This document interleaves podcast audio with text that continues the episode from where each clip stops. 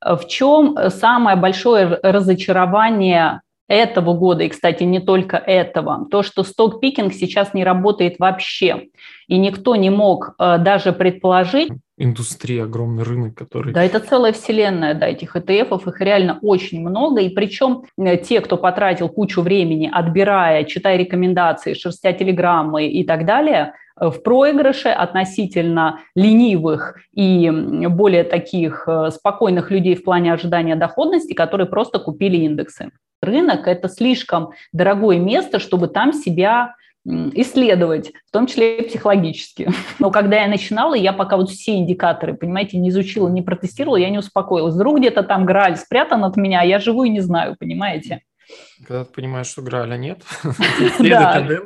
А когда ты понимаешь, что всех бьет одинаково по шапке, независимо в каком-то там э, индикаторе, если ты не управляешь риском. То есть не тем управлять надо, не индикаторами, а собой на рынке. Оксана, добрый день. Большое спасибо, что согласились со мной пообщаться очередной раз. Мы в прошлый раз записывали интервью, это года три назад произошло. Да, не меньше, еще... не меньше. Вот. Я обещал еще раз пригласить Оксану, и у нас это получилось уже в рамках нашего подкаста. Итак, Оксана Гафаити ведет прекрасный большой ресурс, блог Mindspace. Ссылку я обязательно оставлю в описании.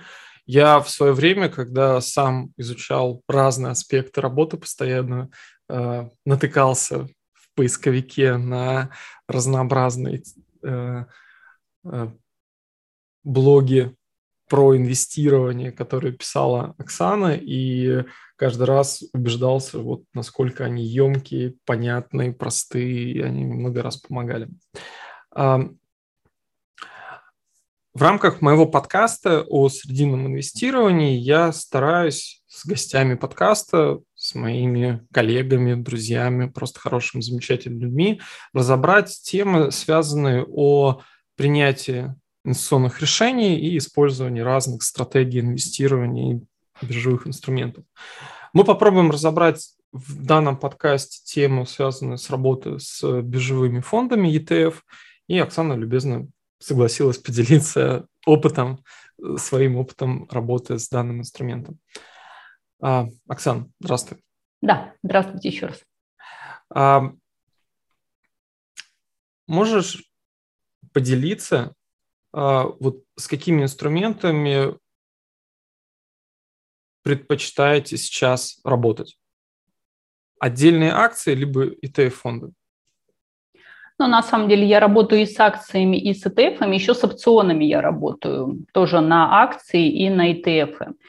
То есть ETF я использую, если мы говорим именно о торговле, больше в таких случаях, когда я хочу торговать определенными моментами, которые меня ну, не очень устраивают как отдельные акции. Например, Китай я последний год торгую только через ETF.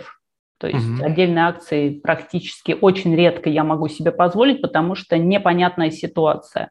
А вообще я люблю и то, и то, потому что есть ETF, которые очень хороши и для трейдинга, хотя есть заблуждение такое иногда, что ETF – это чисто инвестиционный инструмент. Нет, ETF бывают разные, поэтому ETF люблю и отдельные акции, да. Ну, в основном Америка, естественно. То, что на американских биржах. Вот, то есть ты не а, вот один из элементов, который я часто люблю упоминать, что не бросаешься в какие-то крайности. То есть нет такого, что только акции и вот самое там грааль, да, именно в акциях, или только биржевые фонды, пассивное долгосрочное инвестирование. То есть в отдельной идее можно и то, и то использовать, и не нужно там как-то замыкаться в каком-то узком да, там, инструментарии. А в чем преимущество работы вот с биржевыми фондами как для долгосрочной инвестиционной стратегии, на твой взгляд, и для спекулятивных стратегий, когда хочется что-то отдельно отторговать? Вот какие плюсы и минусы? Так, ну это у нас почти а, плюсы и минусы торговля, плюсы и минусы инвестирования. То есть четыре аж вопроса в один ну, вы завернули. Да, чтобы мне, так сказать, не сбиться, как блондинки, я пойду по плану. Смотрите, плюсы и минусы ETF для инвестирования. Ну, капитан очевидность, да, это диверсификация. То есть если вы долгосрочный инвестор, то чем хороши ETF? Ну, во-первых, э, сразу скажу, что классический портфель – это всегда портфель из ETF. Российская ментальность, она немножко другая. У нас почему-то любят составлять портфели из отдельных акций, из отдельных облигаций. Э, на мой взгляд, это достаточно сложная история. Почему? Э, потому что такой портфель невозможно протестировать на исторических данных и, соответственно, гарантировать хоть как-то человеку, что этот портфель в будущем даст схожую динамику, которую мы видели в прошлом, ну, практически нереально, потому что мы имеем дело э, с отдельными бумагами отдельных компаний.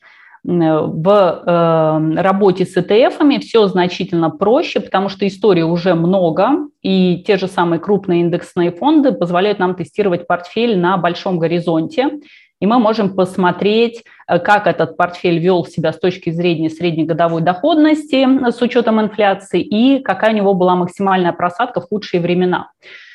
То есть человек, если он долгосрочный инвестор и составляет портфель из ETF, он примерно понимает, он вообще как, в рамках исторического среднего держится или что-то идет не так. То есть он понимает, когда нужно паниковать, когда не нужно. В этом большое преимущество ETF для э, портфельного инвестирования. Если мы говорим для просто инвестирования, то, как я уже сказала, диверсификация и нет необходимости того, что называется сток-пикинг, да, когда нужно выбирать отдельную акцию, анализировать ее показатели. Ну ладно, анализировать при выборе, да, mm-hmm. надо же потом еще как-то отслеживать сезон отчетности, не поменялось ли что-то в бизнесе, не ухудшились ли показатели. Если человек набирает 20 бумаг, то это превращается в такую рутину, которая его очень сильно порабощает. А если мы говорим об ETF, то ну, в среднем по больнице там всегда все более-менее нормально. Мне всегда в ступор вводит вопрос, который периодически задают там подписчики, а можете порекомендовать какие-то отдельные акции на долгосрок, что можно было, чтобы можно было бы купить и забыть. То есть я даже вот не могу даже представить себе, вот как можно дать какую-то отдельную, да, там, рекомендацию. Ладно, там, я не могу давать отдельные индивидуальные рекомендации, но просто даже вот если бы я даже мог бы это сделать, представить там на 5-10 лет, как ты можешь угадать, какие акции могут э, здесь э, тебе показать наибольшую доходность, что вообще там через пять лет произойдет, бизнес поменяется, новые компании выходят постоянно, да, то есть э, конкуренты там, руководство поменяется, там конкуренция постоянная, и э, вот отдельными акциями формировать портфель на долгосрок, чтобы купить и забыть, мне кажется, вообще это, ну, это нонсенс. Какие-то, может быть, там лет 20 назад в Америке так делали, да, там сейчас вот современное такое инвестиционное консультирование заключается только в вот таких э, пассивных э, ETF-портфелях, мне кажется.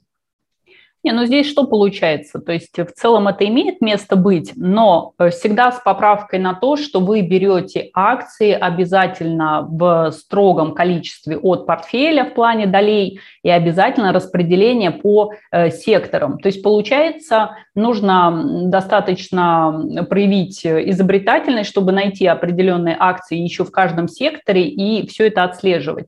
Ну, свой фонд какой-то создать. Это уже, да, практически такой мини S&P 500, но, э, опять же, э, немножко, если отойти от вопроса, мы к нему вернемся. В чем самое большое разочарование этого года, и, кстати, не только этого, то, что сток-пикинг сейчас не работает вообще. И никто не мог э, даже предположить, что у нас индексы будут ехать на буквально горстки компаний. То есть если посмотреть, кто сейчас тянет индексы, у меня приходят люди просто с разрушенными портфелями, которые куплены по отличным показателям э, стоимостным, они мега недооценены, и они говорят, они у нас все хуже и хуже, все ниже и ниже, но мы покупали все по правилам фундамента. А растет все то, что безумно дорого, именно это тянет индексы. И получается, что э, те, кто потратил кучу времени, отбирая, читая рекомендации, шерстя телеграммы и так далее, э, в проигрыше относительно ленивых и более таких э, спокойных людей в плане ожидания доходности, которые просто купили индексы. Угу, угу, угу. Да, это большая проблема такая, что если ты э, ориентируешься просто на отдельные акции, то ты можешь просто не угадать эту историю. Намного проще, получается, оказалось купить э, какой-то портфель ETF-фондов э, американских, он бы тебе там в разы больше показал бы доходность, если там, не знаю, там покупал какой-нибудь не знаю, там, Xerox, AT&T, либо еще что-то, которое вроде дешевое, да, там Intel, да, тот же самый, да. Да, там, который э, вроде бы все должно расти, там есть соседние компании, которые взлетели на максимум, а ты здесь не угадал. А, в чем может быть риски и недостатки работы с отдельными вот ETF, вот если параллельно дальше, то есть вот есть угу. у нас да, преимущество, что есть э, э, ну, давайте я, наверное, закончу с плюсов. Да. Э, с плюсами э, для портфеля мы обсудили, для долгосрочного обсудили, что не надо самим выбирать. Естественно, большой плюс э, в ETF, когда мы с ними работаем, мы имеем дело с корзиной бумаг, и, соответственно, волатильность, а говоря проще, колебания – такого э, фонда значительно ниже, чем эм, отдельных акций. То есть э, для более такого стабильного состояния на рынке, конечно же, лучше ETF. С точки зрения волатильности мотать будет гораздо меньше именно в ETF. Но опять же, ETF, ETF рознь. Когда я говорю ETF, я подразумеваю фонды на индексы. То есть я говорю об индексах, индексных фондах, будь то S&P, э, будь то Китай, будь то Россия, но именно э, крупные индексы. Если только Америку мы берем, то это может быть NASDAQ, это может быть S&P 500 значительно реже какой-нибудь Russell 2000, потому что у него волатильность значительно выше.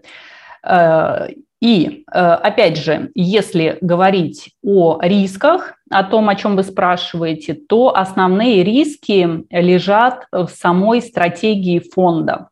Ну, я думаю, не стоит говорить о том, что фонд нужно выбирать от крупного провайдера, чтобы assets under management был большой. То есть это две ключевых метрики, которые нужно отслеживать. Берите фонды Vanguard, берите фонды iShares, это BlackRock бренд, ну, то есть крупных провайдеров, и смотрите, чтобы было э, много активов под управлением. И обязательно смотрите, что внутри в плане стратегии. То есть если это индексный ETF, то там должно быть черным по белому написано, что tracks this index, то есть отслеживает вот такой вот индекс, и указано, какой индекс э, отслеживается. Если отслеживается известный вам индекс, то вы имеете дело с чем? С пассивным фондом. То есть фонд, который не нанимает никаких управляющих, не платит им деньги, то есть у нас сейчас же идет очень большой э, перекос на рынке в сторону активного управления. Это все, что Кэти Вудс э, своими арк-фондами очень явно на рынке стимулировало. То есть там активное управление, это не индексные фонды. Когда вы покупаете арк-фонды, вы доверяете деньги управляющим. Это разные вещи. И мы не можем быть уверенными в динамике такого портфеля. Мы не знаем, какие там были управляющие вчера, есть, какие здесь там... может быть особенно опасно, что доходность прошлых не будет повторяться в будущем. Нет, вот нет. Э, конкретно этот управляющий, это Кэти Вуд, ей просто она одна из тысяч, десятков тысяч управляющих, которые там формировала эти фонды за предыдущий период. И там повезло, что вот она собрала именно эти портфели, которые выстрелили там в предыдущие годы. То, что там произойдет в будущем, ну, как бы не факт, да, потому что если когда мы ориентируемся на вот такие широкие индексы, то у нас как минимум просто есть ожидание там, средней годовой доходности за десятки лет, что она и, скорее всего, будет дальше повторяться. Правильно понимаю? Да, все верно. Плюс э, мы сразу имеем дело с тем, что активно управляющие фонды имеют немножко другую стратегию по отбору активов. То есть для вхождения той или иной бумаги в индекс нужно соблюдение определенных правил. Как они отбирают акции, по какому принципу, видят ли они перспективу или там э, узнали ли они какую-то информацию, мы не знаем, мы не в курсе. Поэтому если говорить о рисках, то активное управление – это один из таких э, рисков, которые вы принимаете, если вы берете фонд не индексный. Ну и плюс он будет дороже по комиссиям за управление. Это не суть, наверное, самое важное, но так или иначе, чем фонд пассивней, тем он дешевле. У меня, может быть, так маленький вопрос да. сразу, пока мы про это говорим. Вот вы сказали, что есть ну, лучше выбирать крупные фонды, управляющие компании и вот с ними работать. А какой риск, э, если так американский рынок зарегулирован, да, там и у него вот одна из таких самых жестких контролей ETF-фондов, если я буду выбирать, допустим, какие-то меньшие управляющие компании с меньшей капитализацией, они что же там контролируются и так далее? В чем может быть там риск? Может, там вот какой неочевидный здесь может быть момент? Есть какая-то такая? Да, здесь, наверное, вопрос в том, что чем крупнее фонд, тем у него будут ниже комиссии, потому что они mm. могут себе их позволить. Вот, наверное, это. В плане регулирования Америка, она действительно очень э, строгая. И сказать, что там прямо возникнут какие-то сложности с учетом того, что всегда есть независимая управляющая компания, да, которая это контролирует, депозитарий, то есть это никуда не денется – но просто, мне кажется, всем нам спокойнее... Да, это момент, я понял. Да, всем нам спокойнее идти за толпой. То есть на рынке рулит же что? Куда деньги, э, туда и нужно идти. Идти за трендом. То же самое и здесь. Вот э, количество активов под управлением – это по большому счету то, за что люди проголосовали своими деньгами. Ну и, наверное, более спокойно просто человеку будет, если он выбрал крупного провайдера.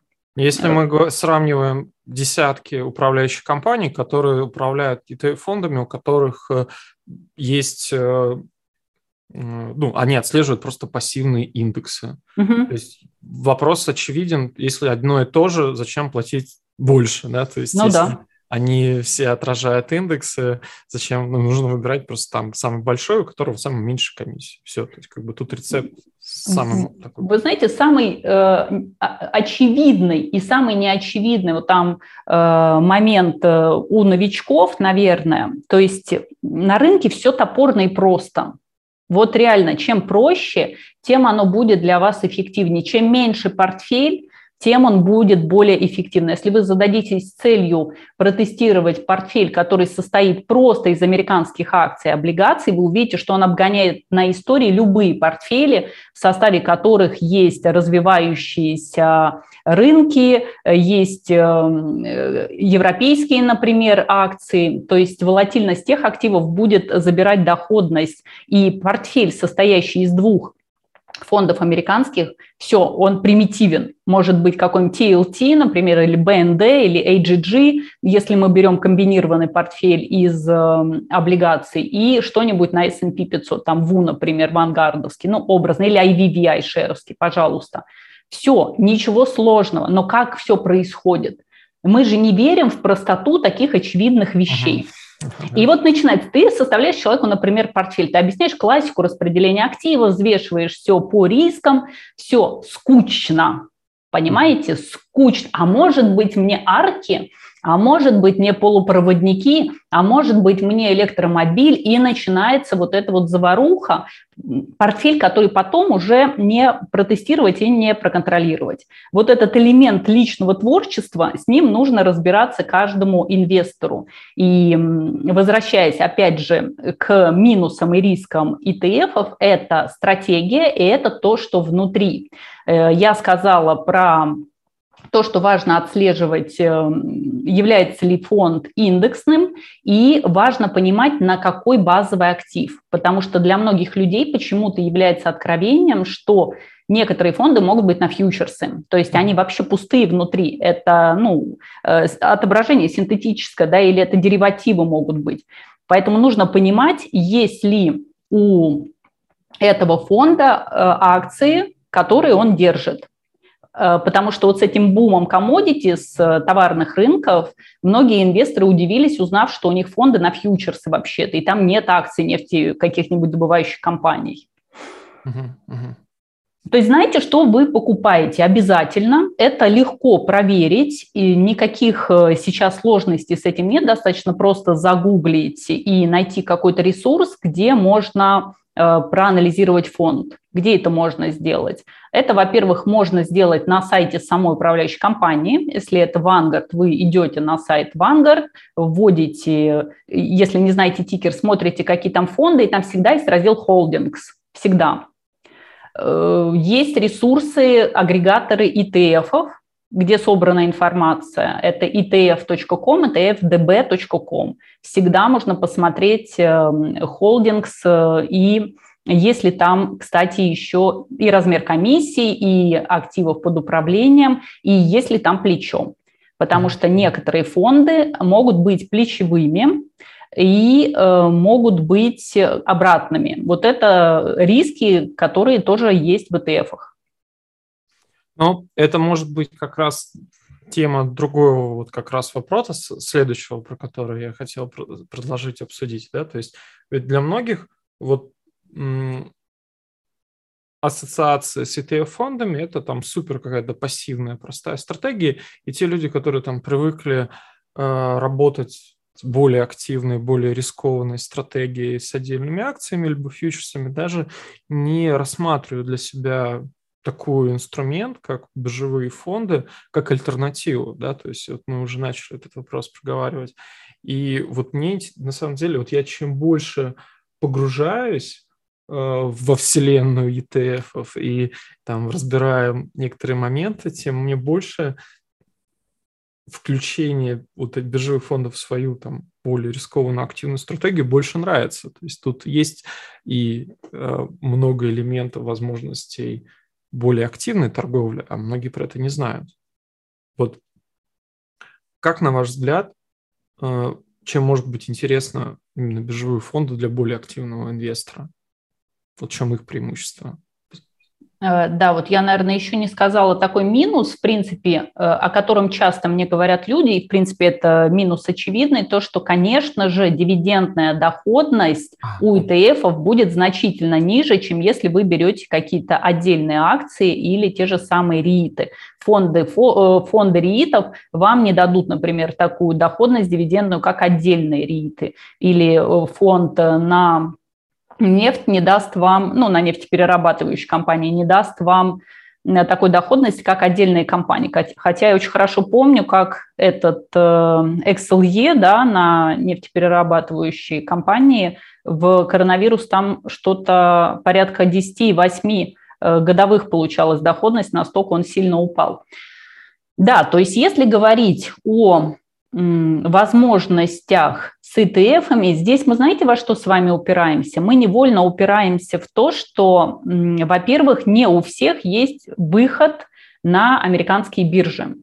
То есть у них по большому счету доступ к ETF есть либо через квал инвестора, а там есть нюансы при работе брокера, либо э, с брокером, либо нужен э, выход полноценный на американские биржи.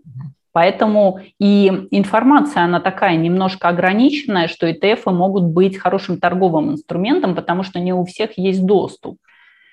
То есть если использовать ETF прямо активно для торговли, нужен полноценный доступ на Америку, чтобы не было никаких порогов входа, вы могли купить столько, сколько нужно, и э, не ждать, когда заявка исполнится у брокера, потому что там не хватает объема, например, или еще чего-то, потому что у да, нас это либо равно... нужен прямой брокер типа IB, либо э, российский брокер, у которого прямой доступ к торгам на Америку и статус квалифицированного Да, да. Ну, мне кажется, сейчас э, вот последние, да, там год э, вот эта история из-за акваливания, да, там частных инвесторов, э, ну, популярных, да, то есть там слухов, что, да, там изменится вот это тестирование, э, кого есть год работы на бирже, там уже легко получить через оборот статус квалифицированного инвестора. Это как бы небольшая проблема. Главное, чтобы у брокера был доступ к Америке напрямую, к примеру.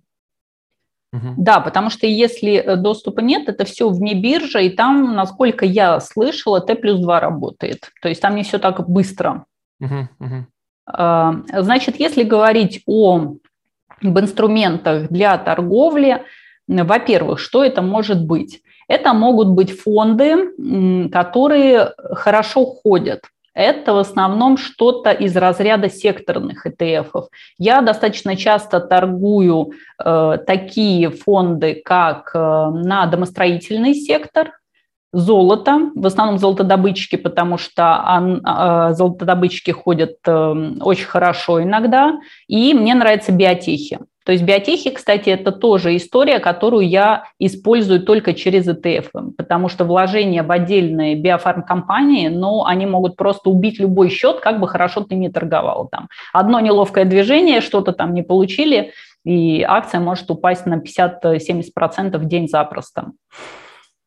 И, а за счет того, что в ETF широкая диверсификация, то какая огромное падение одной отдельной акции не будет приводить там, к какому-то катастрофическому падению самого ETF. То есть за счет этого э, широкой диверсификации у тебя получается более сглаженный график, который проще торговать. Ну, там, и, да, но, кстати, это очень грамотно, что вы об этом сказали. То есть действительно влияние меньше в случае, если там что-то пошло не так – но э, я не сказала, вот когда проверять мы идем ETF на предмет того, из чего он состоит, обязательно нужно посмотреть на то, какие бумаги занимают наибольшую долю в портфеле фонда. Угу.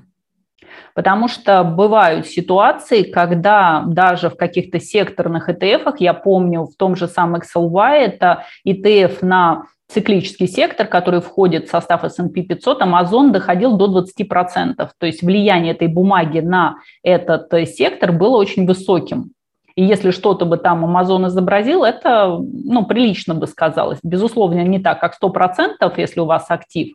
Поэтому обязательно смотрите, долевое соотношение бумаг в ETF. А так, да, с точки зрения, во-первых, торговли, если вы особенно работаете через ночь, не получится так, что ETF гэпнется на 10%, когда вам уже ни стопы ничего не помогут.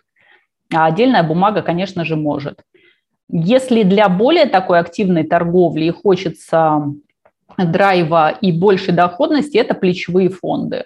То есть те же самые индексные фонды существуют с плечом, когда вы можете получить увеличение доходности в 2-3 раза и работать, опять же, с индексными ETF, но доходность мультиплицируется за счет вот этого встроенного плеча. Тоже как вариант, но это исключительно краткосрок, а лучше вообще внутри day. Угу. Тут нельзя никогда пересиживать. То есть тут, если идет не туда, Однозначно, особенно фонды на волатильность. Я не знаю, откуда в России такая любовь к фондам на волатильность, но это может быть самым таким моментом неприятным. То есть вообще все, что с плечом, его ни в коем случае нельзя держать долго. Там даже в проспектах пишется, что это только для краткосрочной торговли. То же самое, кстати, касается инверсных фондов, которые обратную динамику отражают. Они нужны для того, для тех, кто там... Что-что? Типа шорт, если говорить. Да, типа если шорт. Шортить, если не можешь. Я когда говорю инверсное, инверсное, мне не до конца понимают. Шорт тоже по-русски. А, а давайте я объясню просто, для чего они вообще нужны. То есть у нас есть в России счета маржинальные или маржевые, кому как больше нравится, и при желании мы у брокера можем отключить маржинальную торговлю. В Америке немножко другая ситуация, что есть маржинальные счета и есть инвестиционные счета, они называются кэш-аккаунт. Это счета, где вы можете работать только на свои деньги. На них нельзя открывать короткие позиции. И получается, что у владельцев таких счетов нет возможности поучаствовать в падении рынка.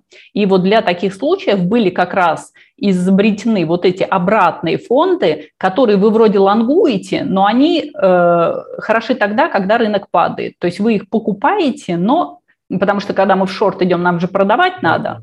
Да. А здесь это покупка, но сам фонд, он э, шортит. Угу. Вот и получается вот эта инверсность. То есть практически любую стратегию, как спекулятивную, так и консервативную, пассивную можно реализовать с помощью этого, этих фондов. И это там огромная индустрия, огромный рынок, который... Да, это целая вселенная, да, этих ETF, их реально очень много. И причем, опять же, как я уже сказала, если грамотно отслеживать эм, долю бумаг в портфеле, то, например, э, если вы хотите там вложиться в Amazon или Tesla или еще во что-то, достаточно быстро проверить, в каких фондах э, находятся этой акции больше всего, и можно принять в этом участие. Либо, опять же, зная уже, когда вы с этими фондами работаете, вы примерно знаете, какие акции туда входят, в каких долях, вы можете очень быстро вспомнить, кто там еще, и посмотреть, например, э, отдельные бумаги. То есть, если вы любите и то, и то торговать, вы можете по фонду понять, какие бумаги его двигают, и взять эти акции.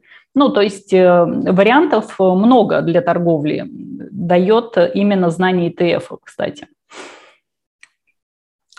А, можем в следующем, мне кажется, мы все да, разобрали вот здесь из тех вопросов, которые... Командуйте. Куда ведете, я за вами. А, следующий блок вопросов у меня был про вот наиболее частые такие стереотипные Э, ловушки, заблуждения, ошибки, с которыми сталкиваются начинающие инвесторы при работе с ETF. Вот как, на ваш взгляд, что ну, из вашей практики, да, там э, самое яркое, обо что лучше не спотыкаться и как это преодолевать?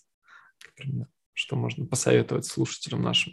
Ну, как мы уже, в принципе, об уже этом даже поговорили, говорили. да, основная Объясни ловушка заключается в том, что это все медленно, это все долго, это все неинтересно. Понимаете, русский человек, он же хочет все, чтобы э, Гарри побольше, чтобы побыстрее и подинамичней. А ETF, они немножко в этом плане притормаживают, как кажется многим людям, но я уже сказала о той ловушке, в которой э, оказались очень многие активные инвесторы, активные трейдеры, которые предпочли активную торговлю индексному инвестированию. То есть здесь нужно четко понимать, с какой целью вы идете э, на рынок. То есть если хочется Гарри, ну, отдельная часть счета для активной торговли.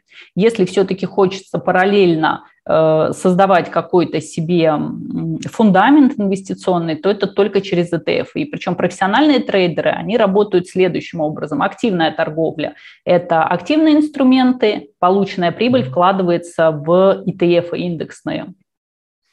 Мне очень понравилась фраза, недавно услышал, «Э, никто не хочет зарабатывать медленно деньги. Да, и причем, э, опять же, э, то есть мы должны всегда задаваться вопросом. То есть э, основная, вот вы там сказали, что основное разочарование инвесторов, что они не получили той доходности, которую дали индексы. Это не разочарование, это у людей боль. И эта боль есть и у меня. То есть я же тоже и активным трейдингом занимаюсь. Я прекрасно понимаю, что происходит. И разумный вопрос, который мы себе задаем, это какого подставьте кому что нравится, я вкладываю столько сил и времени, когда я могу лежать на диване, смотреть любимые сериалы и получать доходность выше. То есть наша задача, если мы активничаем, это опережать индексы. Если мы их не опережаем, тогда зачем мы активничаем? Угу. И здесь только эмпирическим путем. То есть далеко не все люди готовы учиться на чужих ошибках. Ты говоришь человеку, вот вы знаете, на горизонте 5, 7 и более лет лучше индексное инвестирование, но пока он 2-3 года не наскачется, то есть он э, к этому сам не придет. Поэтому то, что я сейчас скажу, это услышат единицы. Большинство людей захочет это проверить на собственном опыте, но и время оно все расставляет на свои места.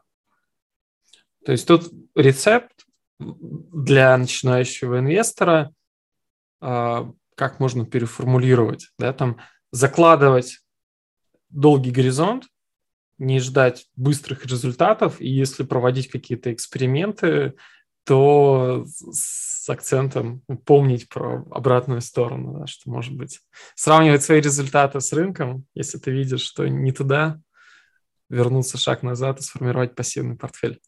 Да, то есть важно всегда э, свои результаты, вот каждый месяц я там составляю отчеты, я смотрю, насколько за месяц изменился S&P 500, и я вот сравниваю эту динамику. И в целом, если вы видите, что вам удается опережать индекс, добро, можете этим продолжать заниматься. Ну, понятное дело, это не будет происходить постоянно, но если все-таки с завидной регулярностью вам это удается, то это можно делать. Если все-таки не получается, тогда ну, нет смысла сражаться э, со всем этим, проще составить портфель. Но это нас подводит к тому, что вы должны понимать, э, эм, какой портфель вам подходит. Вот сейчас, кстати, очень сложная ситуация, на мой взгляд, для тех, кто пытается составлять портфель, потому что никакой альтернативы, кроме акций, нет. И здесь мы можем либо говорить только, как вы сказали, вот этими широкими горизонтами, потому что в облигациях, например, делать нечего. И если человек составляет портфель и говорит, мне нужен портфель на 2-3 года, я не знаю, что предложить.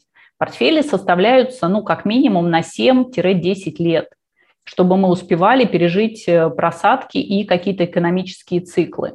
Поэтому здесь человек должен с собой в первую очередь договориться, определиться, какой у него профиль риска. Самый простой способ это сделать – это спросить себя, сколько мне лет, и взять ту долю в портфеле, то есть если вам 30 лет, вы можете позволить себе 30% э, защитных инструментов облигаций, 70 акций. И по мере взросления у вас э, доля этих защитных активов должна увеличиваться. Вот самая примитивная... метафора такая. Да. Э, количество облигаций должно быть количество лет инвестора. Эм. Ну, это как бы такая, это известная техника, но она очень простая, и люди ей руководствуются. То есть, ага, я постарел, значит, ну, повзрослел, скажу так, значит, нужно чуть-чуть пересматривать э, свой риск. Ну, вот таким образом можно действовать. Но это все... Это, наверное, работает. Я мысль хотел тоже поделиться своим наблюдением про вот это правило. Оно будет работать и имеет смысл, когда у тебя то есть чем больше у тебя денег, ну, то есть со временем, пока ты занимаешься инвестированием, формированием капитала, твой капитал будет расти, да, там, если ты делаешь все правильно. И чем больше у тебя денег, тем меньше риски тебе нужны. Ну, то есть на первых этапах, может быть, да, там, чтобы быстрее сформировать капитал, ты можешь пойти на большие риски, большими акциями формировать. Но чем больше у тебя денег, чем больше твой капитал, и чем старше ты становишься автоматически, тем меньше риски тебе нужны. Тебе нужно сохранить те деньги, которые ты заработал, и тогда, конечно же, это более э, разумно увеличивать долю в облигациях. Наверное, тут вот с этим, наверное, такой а, Кстати, можно провести. К вопросу о фондах э, тоже очень интересная история с фондами денежных рынков. Мы о них совсем не поговорили. Э, их очень часто предлагают как эм, аналог кэша на счете. То есть есть фонды на обычные облигации, есть фонды на векселя. То есть это совсем коротенькие долговые инструменты, которые ну, говорят, э, что они работают как аналог кэша. И, кстати, не все любят держать кэш, и это тоже какая-то ментальность. Э, в Америке как-то у них есть это cash is the trash, cash is the king, то есть у них есть э, выражение, в какие моменты кэш это мусор, в какие моменты кэш это король. У нас как-то, что сидеть в кэше это просто ну, неприлично, и обязательно кэш надо куда-то пристраивать, и он должен обязательно работать. И к вопросу э, а, тоже, кстати, о ловушках. Вот как вы рассказали, что вас просят дать гарантированную бумагу на всю жизнь, которая озолотит и ничего с ней не случится, также и меня просят дать какой-то фонд, который гарантированно защитит их в момент кризиса на рынке. Так вот, э, сразу скажу, что таких фондов не существует не существует. И Конечно. в целом, да, и в целом э, тем, кто даже на рынке недавно, повезло, потому что была репетиция таких приличных кризисов, когда у нас начался этот коронавирус, и S&P 500 упал на 35%. Э, так вот, я помню, что незадолго до вот этой просадки на коронавирусе был такой же хайп относительно того, что кэш из the trash, и надо обязательно куда-то вкладываться, там рынок акций улетал просто выше некуда, и никто уже не знал, что покупать, потому что все очень дорогое. И когда все посыпалось, э, падало абсолютно все Фонды недвижимости. Кстати, э, много у меня вопросов э, по фондам недвижимости, потому что часто говорят о том, что это какой-то иммунозащитный от кризисов ИТФ и так далее. Опять же, нужно всегда смотреть историю, как ведет он себя на истории. Волатильность у фондов недвижимости выше, и они разбалтывают портфель сильнее, то есть они добавляют риска и не прибавляют доходности. И когда вам говорят, что недвижка никуда не денется в кризис, вот я рассказываю об этом коронавирусе, когда рииты у нас летели со свистом, хуже индексов, когда э, фонды денежного рынка, которые тоже предлагаются как альтернатива, что вы там деньги держите, Э, рынок посыпется, это ликвидные крупные фонды, вы из них быстренько выйдете и купите на них упавшие акции. Вот не то, чтобы э, так все, как обещают. Летело абсолютно все, и не было ни золота, ни недвижка,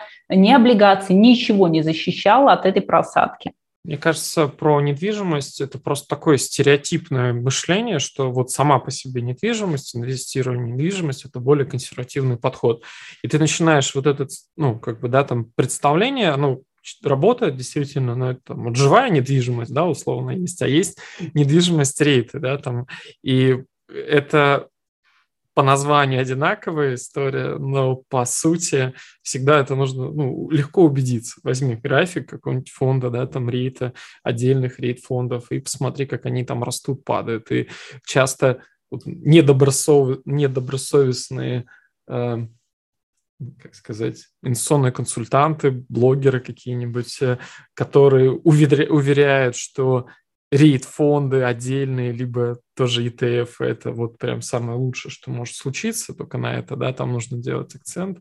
Ну, либо они сами не понимают, о чем мне вообще говорят, либо э, специально вводят в заблуждение, используя такое маркетинговое слово красивое, ассоциируя недвижимость с надежностью. Но здесь, видите, здесь немножко разные, правильно вы сказали, понятия. Есть недвижка в граните, есть недвижка в фондах. Э, и если мы говорим о такой недвижимости, как вот в камне, да, она защищает деньги, но только это не ликвид. То есть продать в кризис э, даже подорожавшую недвижимость сейчас очень многим людям тяжело. И если мы говорим об инвестированиях, например, в недвижимость как э, камень, и инвестирование через ETF, здесь ETF опять же дают преимущество. Почему? Потому что вы покупаете сразу много объектов. Вот у меня был очень э, интересный случай. Пришел клиент, он купил несколько квартир под сдачу в новом доме, который э, оказался в Москве около инфекционной больницы. Так вот, когда весь этот коронавирус начался, там этот дом, он просто стал вот вне, вне доступа. Люди просто там не хотели жить. Ну, никто не хочет жить рядом с коронавирусом, понимаете? Вот так вот рассуждали люди. И у него получилось, что у него несколько объектов, э, были завязаны на вот эту ситуацию. То есть диверсификации рисков нет никакой. И если мы говорим о том, что лучше купить одну-две квартиры э, в каком-то крупном городе, либо вложиться в фонд, который управляет десятками объектов, и это может быть и розничная, и коммерческая, и офисная, и обычная жилая, конечно, вы защищены гораздо лучше, и никаких проблем с ремонтами, там, дебаширами, которые подселяются и так далее. Может быть по-разному, и в зависимости от твоих целей, своих задач, как ты лучше это понимаешь, нужно выбирать то, что для тебя подходит. Но опять же, везде я говорю психология, потому что ты можешь очень долго объяснять человеку преимущество риитов, а он говорит, а я не могу. Если я не пощупаю, для меня эта недвижимость не имеет. Или ты говоришь людям о том, что, ну, посмотрите в сторону там, зарубежного брокера, например. Он говорит, я не могу. Вот Сбербанк, я его из окна вижу, понимаете? А где там этот какой-то зарубежный брокер в какой-то там Америке? То есть мы разные, поэтому я и постоянно повторяю, что нужно сначала изучить себя, потому что рынок – это слишком дорогое место, чтобы там себя исследовать, в том числе и психологически. Согласен. Вот как-то так. Следующий блок, последний, про рекомендации, вот какие книги можно было бы порекомендовать тем, кто интересуется э, инвестированием в ETF. Э, может быть, не только блоги, а, не только книги, но и какие-нибудь блоги, которые вы читаете, может быть, иностранных каких-то авторов, что заслуживает внимания? Знаете, я всегда за простоту. Я считаю, что нет смысла э, читать много разных книжек, достаточно просто прочитать одну-две хороших. И я всегда рекомендую тем, кто начинает вообще для себя познавать ETF, почитать книгу, я даже так как раз думала, что будет такой вопрос, Э, Джон Богл, у меня просто плохая очень память на фамилии, Джон Богл – это основатель Вангарда, основатель Вангарда, о котором мы говорим. И у него есть разумное, разумное руководство разумного инвестора. Он как раз-таки рассказывает о том, что такое ETF, в чем их ловушки могут быть, какая была классическая стратегия вообще ETF и во что она превратилась, где могут быть риски.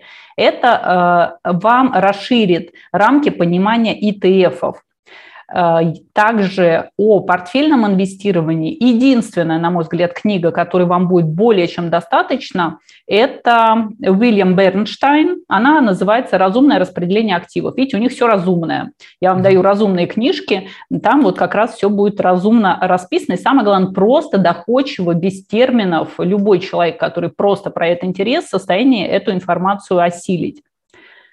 Ну и, по-моему, еще есть книжка неплохая тоже о распределении активов. Она, по-моему, так и называется. Все о распределении активов.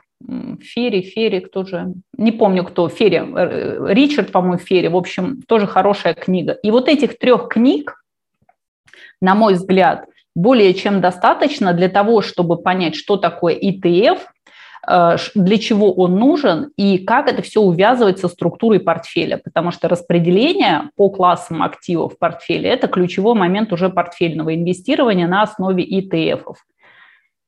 Ну, а если говорить о иностранных ресурсах, то, как я уже сказала, это две больших платформы про ETF. Это etf.com, это все на английском, и книжки на русском, etfdb.com. И я не могу не воспользоваться возможностью не порекомендовать свой блог, потому что по хэштегу ETF и портфель на mindspace.ru у меня очень много бесплатных mm-hmm. материалов на тему портфельного инвестирования, ETF. И, кстати, как на вот этих ресурсах правильно все выбирать и тестировать портфели. Тоже все есть, э, пожалуйста, в бесплатном доступе и скомпилировано есть в вебинарах. То есть при желании ищущий да обрящет.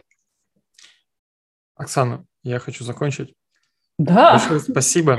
Это почти я... час у нас прошел. Да, да, да. Ничего себе мы болтать. Ага. Большое спасибо за интересную, содержательную беседу. Опять же, надеюсь, в будущем мы еще раз какие-то вопросы сможем обсудить. Может быть, не только про ETF поговорить. И до новых встреч. Да, большое спасибо, что пригласили. Буду с удовольствием э, еще раз рада принять как это уже заговариваться начала, участие э, в наших с вами дебатах или диалогах. В общем, всего доброго, спасибо, что э, вы с нами были, слушали. Если есть вопросы, либо темы, которые вы хотели бы, чтобы мы разобрали, обязательно пишите Алексею, предлагайте. Я думаю, что мы здесь что-нибудь можем предпринять в будущем. Да? Ну, до свидания. Всего доброго. Да, всего, всего доброго.